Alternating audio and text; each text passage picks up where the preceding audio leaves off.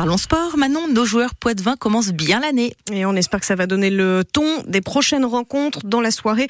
Nos volleyeurs du SPVB ont fait tomber Toulouse, quatrième au classement, victoire au tie-break, donc 3-7 euh, à 2 pour Poitiers. Belle revanche hein, après la défaite 3-0 euh, à l'aller, toujours face à Toulouse. Prochain match samedi face à Nice et ça se passe euh, à Lawson Body à Poitiers.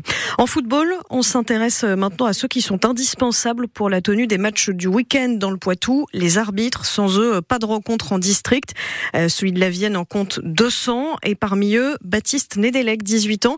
Il est licencié au CEP Poitiers 1892. Il arbitre depuis maintenant un an et demi. Et si c'est euh, beaucoup de plaisir, la fonction implique aussi des pressions, des critiques, souvent en dehors du terrain. Et pour lui, les parents sont les premiers concernés. Dans la plupart des cas, c'est souvent les, parents qui font que derrière les, enfants vont bah, mettre des petits coups, vont s'énerver parce que les, parents ont vu des choses, des fois sur leur enfant, donc ils veulent pas qu'on y touche. Mais mon enfant est sous la responsabilité de l'arbitre et c'est lui qui va s'occuper de sa protection.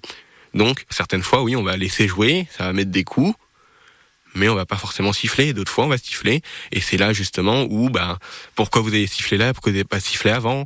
Voilà, ils s'énervent et derrière les enfants s'énervent et ça et ça part en, catastrophe derrière quoi. Baptiste Nedelec au micro de Vincent Hulin en foot toujours Paris a battu Toulouse 2-0 dans la soirée et remporte le trophée des champions, c'est le 12e des Parisiens et le mercato actuel relance les questions autour de l'avenir de Kylian Mbappé libre de s'engager dans un club depuis lundi, rare devant la presse.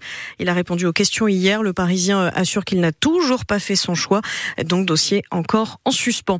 En rugby, ça y est, l'habituel capitaine du 15 de France Antoine Dupont a rejoint les Bleus du rugby à 7. Ils sont en stage jusqu'à demain à Marcoussis pour préparer les Jeux cet été, auxquels devrait donc participer euh, le demi-mêlée. Pour ça, il va devoir trouver des automatismes avec une toute nouvelle équipe. Et puis en tennis, la Coupe des Nations continue pour notre tricolore avec euh, les quarts de finale, toujours en Australie. C'est face à la Norvège de Casper Ruud et ça commence à 7h30 heure française.